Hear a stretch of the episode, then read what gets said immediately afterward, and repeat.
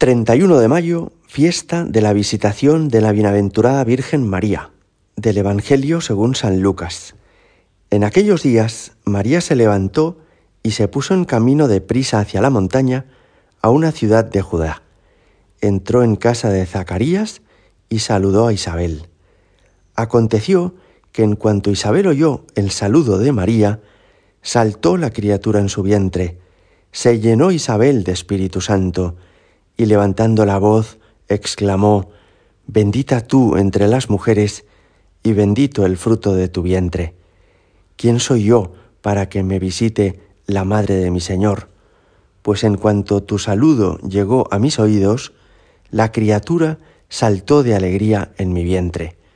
Bienaventurada la que ha creído, porque lo que le ha dicho el Señor se cumplirá. María dijo, Proclama mi alma la grandeza del Señor. Se alegra mi espíritu en Dios mi Salvador, porque ha mirado la humildad de su esclava. Desde ahora me felicitarán todas las generaciones, porque el poderoso ha hecho obras grandes en mí. Su nombre es santo, y su misericordia llega a sus fieles de generación en generación. Él hace proezas con su brazo dispersa a los soberbios de corazón, derriba del trono a los poderosos y enaltece a los humildes, a los hambrientos los colma de bienes y a los ricos los despide vacíos. Auxilia a Israel su siervo, acordándose de la misericordia, como lo había prometido a nuestros padres, en favor de Abraham y su descendencia por siempre. María se quedó con Isabel unos tres meses y volvió a su casa. Palabra del Señor. El mes de mayo, que ha sido el mes especialmente dedicado a la Virgen, termina con esta fiesta el día 31 de la Visitación, una fiesta que conmemoramos cada día cuando rezamos el rosario en el segundo misterio gozoso, y una fiesta que nos permite fijar la atención en ella y captar varios rasgos o aspectos de su corazón. En primer lugar, por ejemplo, podemos fijarnos en que María, como había dicho el ángel, es la llena de gracia. Está llena de Dios. Y precisamente por eso, aun sin haber dicho ninguna palabra todavía, cuando se presenta en casa de Isabel, el niño que espera Isabel en su vientre, que es Juan Bautista, salta de alegría en su interior. ¿Y por qué ocurre esto? Si Juan Bautista todavía no ha visto con sus ojos ni a Jesús ni a María, sino ha escuchado con sus oídos el timbre de la voz de esta mujer. Ocurre esto porque María está tan llena de Dios, no solo porque lleva a Jesús en su vientre, sino porque ella misma está tan llena de gracia que a su paso va dejando como aroma de la santidad que lleva en su interior. Es la llena de gracia, la mujer llena de Dios. En segundo lugar, nos llama mucho la atención la generosidad de María.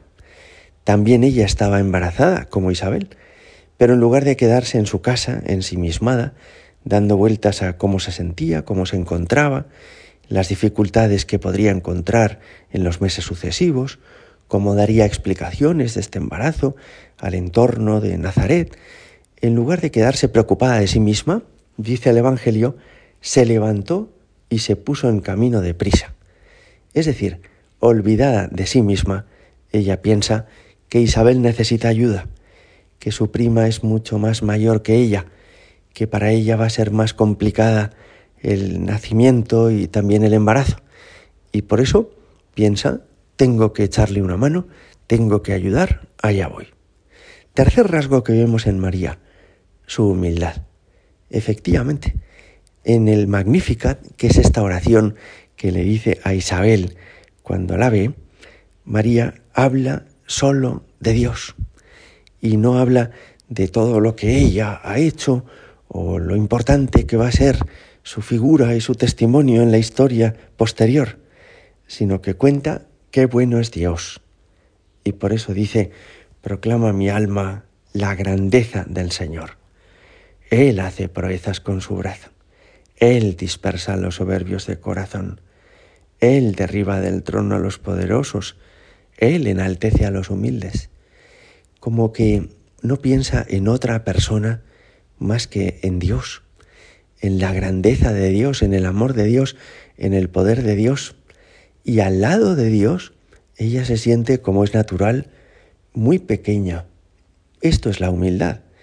No es no reconocer las propias cualidades, sino captar la grandeza de Dios, a cuyo lado todo lo nuestro es tan sencillo y tan humilde. Todo esto nos ayuda a entender, ¿verdad? Estos rasgos del corazón de María. Y todavía podemos subrayar alguno más. Por ejemplo, la alegría de la Virgen. Comenzaba ella diciendo, se alegra mi espíritu en Dios mi Salvador. La Virgen está contenta. La Virgen es alegre habitualmente. Y no porque no tuvo dificultades en su vida terrena, que tuvo muchas.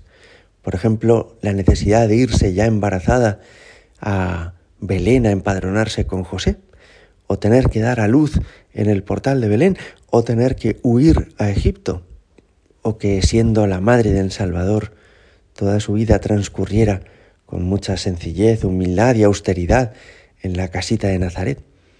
Pero aunque haya contratiempos, aunque haya trabajos y dificultades, ella permanece siempre contenta. Y está contenta porque tan llena de Dios se siente acompañada, porque tan llena de Dios sabe que nada puede poner en peligro los designios de Dios, porque vive con confianza, porque vive con una entrega generosa de su propia vida al Señor, que le hace vivir desocupada de las incertidumbres que puede afrontar en el futuro. En este último día del mes de mayo, te pedimos, Virgen Santísima, que te recordemos y te veneremos durante el año entero. Gloria al Padre y al Hijo y al Espíritu Santo, como era en el principio, ahora y siempre, y por los siglos de los siglos. Amén.